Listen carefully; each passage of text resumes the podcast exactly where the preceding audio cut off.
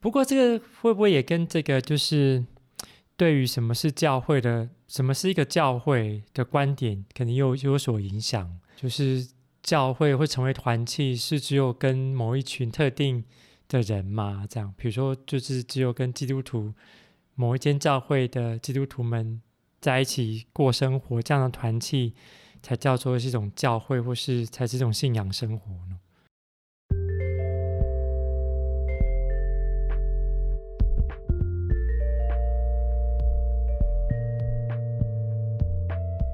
这是神上帝的酷儿 Queer of God Podcast。大家好，我是查令。大家好，我是一杰。我们今天要讨论的经文是罗马书第四章十三节到二十五节。我们要读是和合本修订版。因为上帝给亚伯拉罕和他的后裔承受世界的应许，不是借着律法，而是借着信而得的义。若是属属于律法的人才是后嗣，信就落空了，应许也就失效了。因为律法是惹动愤怒的，哪里没有律法，哪里没有过犯。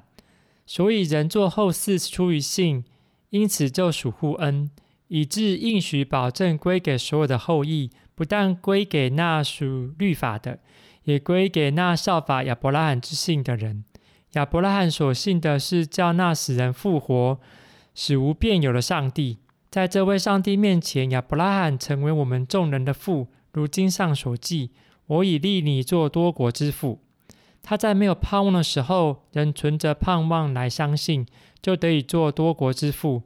正如先前所说，你的后裔将要如此。他将近百岁的时候，虽然想到自己的身体如同已死，撒拉也不可能生育，他的信心还是不软弱，仍仰望上帝的应许，总没有因不信而起疑惑。反倒因信而刚强，将荣耀归给上帝，且满心相信上帝所应许的必能成就，所以这也算他为义。算他为义这句话不是单纯为他写的，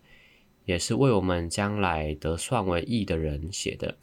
就是为我们这些信上帝使我们的主耶稣从死人中复活的人写的。耶稣被卖是我们的过犯，他复活是为使我们称义。哇，有点像绕口令的感觉 哇！耶 Yeah，好，来来来来，对，以杰这段经文有想要跟大家分享些什么有趣的观点呢？我觉得应该可以，就是去去对照，真的我们自己去看创世纪亚伯拉罕这一段的故事啊，就是尤其是上帝的使者跑来跟他说啊，你要生孩子，然后他趴在地上窃笑这些这个部分这样。我觉得还蛮想要理解，就是可以去重新理解保罗为什么在阅读创世纪这段经文的时候，他会觉得那个亚伯拉罕是有信心的人，这样。嘿，那窃笑，嗯嗯，对啊，我觉得会窃笑，然后有很多含义啊，在那边笑，怎么怎么可能，对不对？对啊，我都这么老了，对啊，怎么可能？我就在想，就是这其实好像也在提醒我们，就是信心这件事情，其实不是我们。表面所看到的那个美好的表象，它其实有就是其他的表现方式，就是其实连亚伯拉罕这样笑，保罗认为这样是有信心的，那其实也不要太小看就是我们自己的那个信心的样样貌啊。我觉得可能是这样子，就是另外的观点去看的话，对，以及这确实讲了一个很重要的观点，就是其实应该每个人，就是我指的是犹太裔的这个信徒们，对于这个亚伯拉罕的叙事应该相当的熟悉。他们应该都知道亚伯拉罕，嗯，可能不是那么的完美的人哦，可能还是会偷笑或者做一些这个很奇奇怪怪的事情，这样。反倒是我们这些保罗教徒 都太过于只看保罗的话而相信，对呀、啊，亚伯拉罕就是信心之父，却忘记他偷笑。对，好，就是他除了偷笑而做其他事情啊，比如说让夏甲怀孕这件事情，到底是是是有出于这种 对于应许的相信，还是没有呢？这好像也有两面说法，他当然相信啊，只是他用自己的方式去把它处理起来嘛，对不对？嘿嘿嘿，处理起来之后又说：“哎呦，是他说还是上帝说？那个下甲生的不是你的，不是不是不能继承你这样，不是哦，不算不算这样。对呀，哇，这个是怎么回事哈？对啊，这个我觉得这个好像可以多哎，我们上次我们之前是不是讨论过这个部分呢、就是下甲的这个生命叙事，如果从下甲的观点来看，嗯，它就是一个被使用完之后丢掉的一个状态，这样。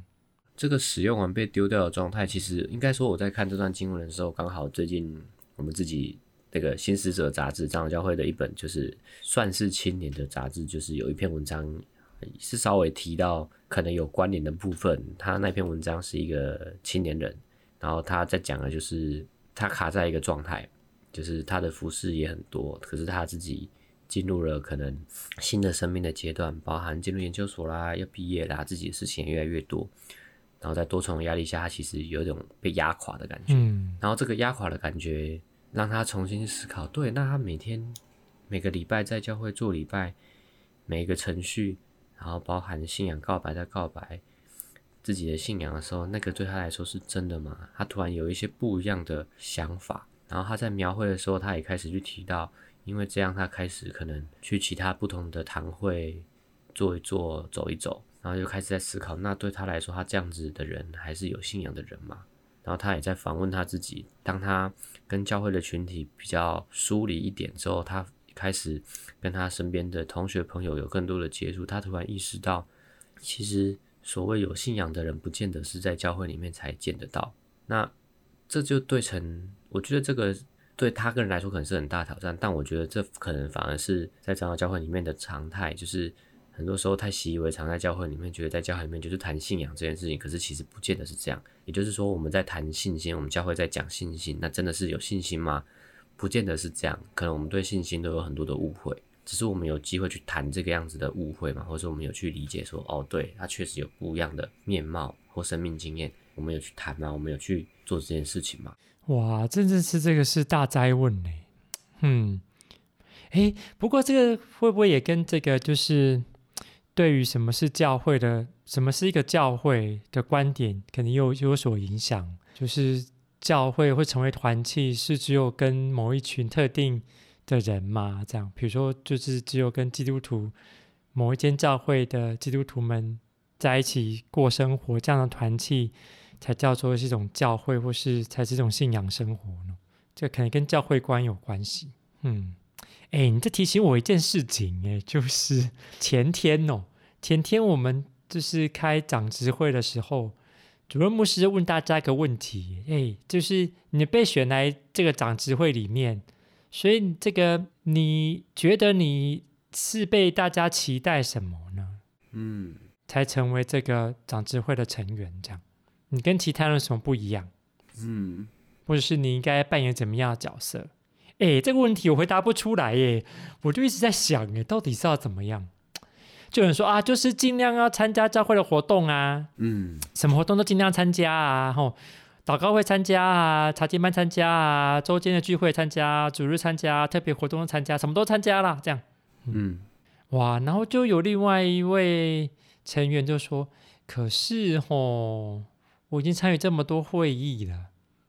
工作也很忙碌，要让要在我在参加主日礼拜其他的活动，真的是有一点强人所难。”这样，我觉得这也是这边的。状态耶，真的是，嗯，应该说，其实这是普遍状态吧。其实大家本来就有自己的生活啊，对不对？然后现在成为长职了，好像真的期待会变多，被期待。这是这个，就是看以前的问题都提醒我这件事情，我是没法回答这个问题。我就我就意识到说，对啊，大家平常生活已经很忙碌了，还愿意再拨时间。来参加长执会讨论教会的事情，哇！这个如果对长执会的成员有特别的要求，不是应该就在教会法规会写清楚吗？比如说，你的责任就是要参加长执会，然后尽力提供你的意见，这样，然后是不是要成为信徒榜样呢？这样就成为信徒榜样啦，不是吗？对啊，这就是很困难的部分。就是其实我也会意识到，很多越传统的教会对所谓的长子跟投入服饰有很多的固定的想象，就是要怎么样才对。但其实这样真的是所谓的对吗？我觉得不是啊，我觉得那是要大家各个长子去找到自己可以发挥的场合去做一点什么，这样就好了。对，我也是比较倾向于这样，所以我那一天开会的时候我就没办法分享。我说我我就尽力做这个我被指指派的工作啊，或者还有我觉得我有兴趣做的事情，我觉得这样子很厉害了呢。我觉得还要花九十分钟或一百二十分钟在跟你们大家讨论，贡献我的这个想法，我觉得这已经紧绷了。对啊，所以我觉得这也是我在现在在幕会的现场，其实也是双面作战的部分。一方面就是去向可能比较有年纪的信徒去讲这样的想象，那一方面也要为就是后面的人去开一个空间，是可以挡住一些压力，让他们可以做自己的状态。但真的非常困难，尤其是面临的像是人口外移、年轻人越来越少的状态，就会啊，我也不知道怎么办的状态。因为我不觉得这个。我们限自我限制，这个无止境的投入教会是一种没有信心的表现，或者是不是一种有所谓的信仰榜样的表现？我觉得好像不是这样哦，我觉得这样不是这样子，可能太简单了。嗯，你刚刚说无止境的投入是没有信心的表现，是讲错了吗？就是说，如果我没有无止境的投入，哦、是不是就要代表我是一种没有信心呢？这样，嗯。我觉得可能不是这样，我我我会觉得就是有时候有人会讲这样的话，可能其实只是在表达说他其实也做得很累了，他需要被抱一抱、秀秀这样子。呀，哎，有可能呢。嗯，对啊，所以就是其实最大的问题还是我们可能很喜欢拿这段经文拿去戳别人吧。对，因为这边有提到一个就是，嗯，这样子的这个恩典呢、啊，这种这个借着信而得的义的这样子恩典哦。不但归给那属律法的，也归给那效法亚伯兰之信的人。如果我们认为这个遵守某种律法或是某种规范，以行为或做工的方式来赢得这个这个呃恩典的话，不是我们这个倾向希望的。可是常常往往在教会里面的要求都是，反而是比较多像是这种诶，就是有某种律要规范着你。然后某种理所当然吧，嗯，按照的你有没有符合这种律，或是说理所当然来判定你的信心，或是你对上帝的委身有多少？哎，这个就很困扰哎。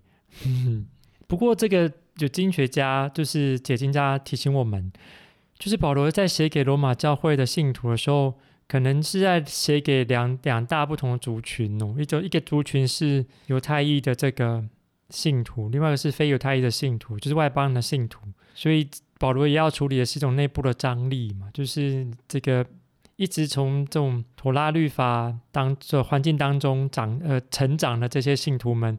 跟没有这个从小都不是在妥拉律法里面成长这些人，他们怎么样共同在一个信仰团体里面一同来领续领受这种上帝的恩典？保罗想到的方法就是透过耶稣基督的连结，连接到。也是这个亚伯拉罕的后裔，然后我们是因为信，因为相信的关系，才跟这个恩典建立了关，建立有关联，是想要脱离那种以做工或是以行为来表现的，呃，是不是有信心，或是跟上帝建立关系的这样连接的方式，是想要跳跳跳脱这样子唯一的这种绑定的可能。连接感呢、我觉得还有一点是这一个，就是人与人之间的连接这件事情。不同群体原本要产生连接，还有很多的困难啊。他们的文化背景、知识不一样的时候，要怎么透过连接去讨论他们之间的差异，或是透过讨论去连接他们之间的不同，这都是我觉得是很难的事情，但是又是必须的事情。我想这也是保罗在努力的部分吧。我倒觉得这也是教会当中的每个人可以去努力的部分。哎，对，这种连接感，像保罗找到一个新的连接感。可以建立的可能，就透过耶稣基督。这件事情其实也提醒我，诶，想到一件事情，就教会里面的人这么多不同背景的人，也包含同志啊，或是这个跟你很不一样的社会阶层的人，艺术家，不同，嗯，对不对？对啊，不同文化养成的背景的人，哎，我们都我们是要怎么样办法连接在一起啊？彼此有连接在一起，而且愿愿意。在彼此可有差异或者张力的过程当中，仍然可以委身在同一个信仰群体里面呢。而且这种尾声是一种，是一种有积极相信某种力量，或是经文提到一种盼望，可以继续往前走的这种这样子的一种连接关系。嗯，有有这个神学家认为啊，这个保罗这边要处理的，一方面就要处理这种这种差异，这种差异一方面可能也代表着每个人在不同的地方都有某一些优势，有些 privilege。我们会不会因为我们的某些 pre privilege 这种优势，或是一种，然后造成我们没办法跟其他人有连接，造成只认为说我才是那一个值得这个领受这种恩典的。其他人就还差我一点，这样会不会有产生这样子的可能？这样可能这样，如果有这样子的障碍，这样的信仰群体好像就没有办法是彼此平等的连接在一起，是因为耶稣耶稣基督关系连接在一起的这件事情。嗯，所以有有神学家认为，这边保罗家诉诸的是一种平等主义的概念，就是在这种教会群体里面，其实没有差异的，不管你的文化背景，或者是你的主义，或者是你是不是犹太人。在这边其实都是没有差异的，我们都是因为信这件事情，才跟这个上帝恩典产生了连结。嗯，诶，因为这边提到的这种恩典啊，这个其实有三个层面哦。第一个层面是这种恩典是上帝应许亚伯拉罕会有后裔这件事情，你会有后裔这件事情。第二件事情是上帝应许亚伯拉罕是会有土地的，当时亚伯拉罕四处跑流是。上帝应许他，你以后会有一个土地，有会有地方可以居住，你后裔可以居住在那边。第三个应许是一种通过耶稣基督而来的一种，你跟上帝之间的关系可以得以和好，你可以得以享有一种永恒的生命的状态。其实这三种不同呃的应许，都会因为我们跟耶稣基督的连接，而跟我们都连接在一起。这样，不过这样子应许也是可以多层多层次去思考它。就是要那这样子，我们怎么样在我们的这种教会群体生活当中来落实或展现？哦，对对对对，就是那个应许的图像跟应许实现的状况，其实可以有很多的面貌啦。嗯，我会这样觉得。就像像我在花莲，我倒会觉得这样的应许比较像是，当我们遇见了，就是终于好不容易可能有年轻人在我们当中的时候，我们要怎么样让他们或让我们都可以自在在这个群体里面愿意付出，而不是。变成说我就没有人了，所以只好是你。哦，我觉得这好难哦。哎，你刚刚提提我一件事情，哎，你看我们现在都这个，譬如以前说教会难得有年轻人出现，哎，其实年轻人的出现在一个以没有年轻人为主体的这个信仰群体当中的时候，其实它是一种比较弱势的状态，嗯，是一个比较弱势的。一个个体要进入到一个比较强势的群体的时候，其实是很困难的。有各种会把他这个这个推出去的力量，有形无形推出去的力量，会一直在结构里面，在人际互动当中不断的产生出现。而且这个比较强势的这群人是不知不觉的，在一呼一吸当中 都会展现，因为他们只是习惯了。对啊，可能就是一种习惯了。对，我在想，哎，就是如果是像库尔的基督徒们。如果在进入了一个一个以非库尔群体的信仰群体的时候，他可能很快就遭遇到这种情况，在言谈当中可能就发现，哎呦，好像我是没有办法这个在在当中这个生存下去。嗯嗯。不过这经文好像也告诉我们一件事情，就是如果以亚伯拉罕的例子来说，近百岁都觉得自己好像没有可能、没有希望了。可是上帝依然让他，哎呦，有希望，放了个孩子出来，这样还会偷笑，以及他说他都已经偷笑了，或是要用想尽用自己的办法了。可是上帝仍然让让他的应许可以出现。哎，如果我们都可以意识到这件事情哦，有没有可能对于教会群体来说，如果我们一直坚持着用某种做法，可这某种做法可能就是会让 应许离我们越来越遥远，让比如说年轻人这个越不敢进来。哎呀，我们是不是有办法可以因此呃稍微调整一下我们的脚步，稍微思考一下，哎呦，有没有可能可以转换个方式这样？嗯，是不是这样呢？是呀。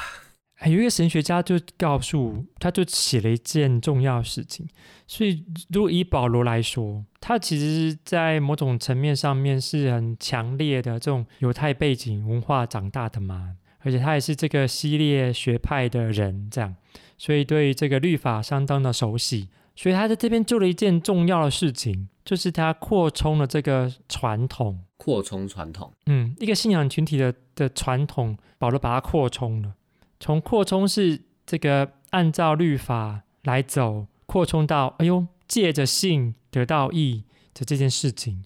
它扩充方式就是透过基督耶稣基督的方式来连接，这种扩充方式是让非犹太人可以进入到信仰群体当中，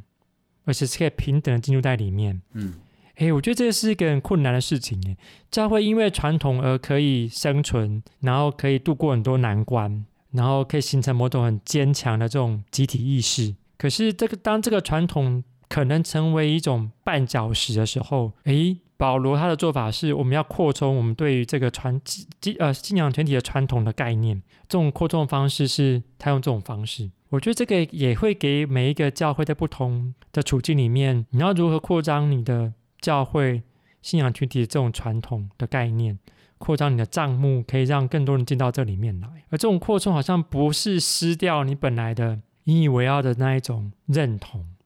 而是在认同之外，诶。有更多不同的面向来加入，哎，本来的那个引以为傲的那个传统，或是那个身份认同，只是其中一个部分。哎，这是我想到的。也当然，这个这样子的情况啊，也有些例子的。比如说美国的这个大都会社区教会，叫 MCC，呃，Metropolitan Community Churches。他在这个一九五七年的时候成立的，如果没有记错的话，是一群这个五旬宗背景的这个同志基督徒成立的教派。所以这一群的这这个教会一直让大家的印象就是，哦，他就是同志的教会，然后是五旬宗的的背景的基同志基督徒的教会。但在当时当然是这个，哦，这个是很很引人注目的一个事情。不过，时随着时间的推移，有越来越多的这种嗯、不同的主流教派对同志伸出了援手，也让许多的主流教派们他们有更多空间，让同志们可以在里面生存。诶，其实这样子这样子转移、这样转变来说，对于对于 MCC 的这个教派来说，其实是一个好事，也是一个危机。这样好事是代表 MCC 家过去所做的事做的这些事情。是有价值的，这些价值是影响了其他主流教派，其他主流教派改变他们的传统，让同志们可以在主流教派当中有一席之地。那危机是？危机是，嗯，既然主流教派已经接纳我了，那我为什么只有好像不是只有个选择？诶，好像不是只有 MCC 可以选哦。嗯嗯，比如说 UCC 可以选啊，然后 PCUSA 可以选啊，然后未来的这个联合卫理公会也可以选呢、啊。诶，那 MCC 如果还是只称呼自己是同志的教会的时候，嗯，他的本来立基的这个传统反而成为他的绊脚石。他可怎么样可以如何在自己的传统当中来扩张他的账目呢？他有强烈的背景，可是他如何在目前转换的环境当中继续延续他们这个很重要的精神，就是走在主流教会的前面，在性别、公益、平等上面跟信仰做连接的这件事情上面继续往前走，或者继续带领整个的这个基督教会往前走。嗯，因为如果我们死守那个传统啊，是不是很像我们有时候不小心会批评到这个所谓的犹太人死守的律法，按照妥拉这个才可以跟上帝保持和好的关系？当然，这个这样的认知是可以讨论，可以可能是有问题的。可当我们把传统认为那是唯一我们可以生存下去的方式的时候，其实我们是把传统绑绑死了，将它这个规律化或是律法化了。可是今天的经文告诉我们，这个我们若是按照这种规律的律法化生活啊，那那我们的信就落了空了。而这种信是一种对于未知的敞开。这种信是相信上帝会战胜那个死亡，是相信上帝会使那个没有办法生育的人生育，会使那个没有看见有后裔的人，他后裔跟海边的沙滩上星星一样多，是让那种没有地方可以生存、没有土地拥有的人，他们的子孙会有土地可以生存。我们的传统如果成为这种律法，辖制我们对这种未知的想象。而产生惧怕，诶，那我们刚好就很很容易就落入，哎，我们是被我们自己所批评的那一群人一样，反而在挑战着我们到底有没有相信上帝。那今天很开心大家跟我们一起讨论，也欢迎大家告诉我们你的想法，好让我们可以有更多交流的机会。好，今天谢谢以杰跟我们讨论，那我们下次见哦，拜拜，拜拜。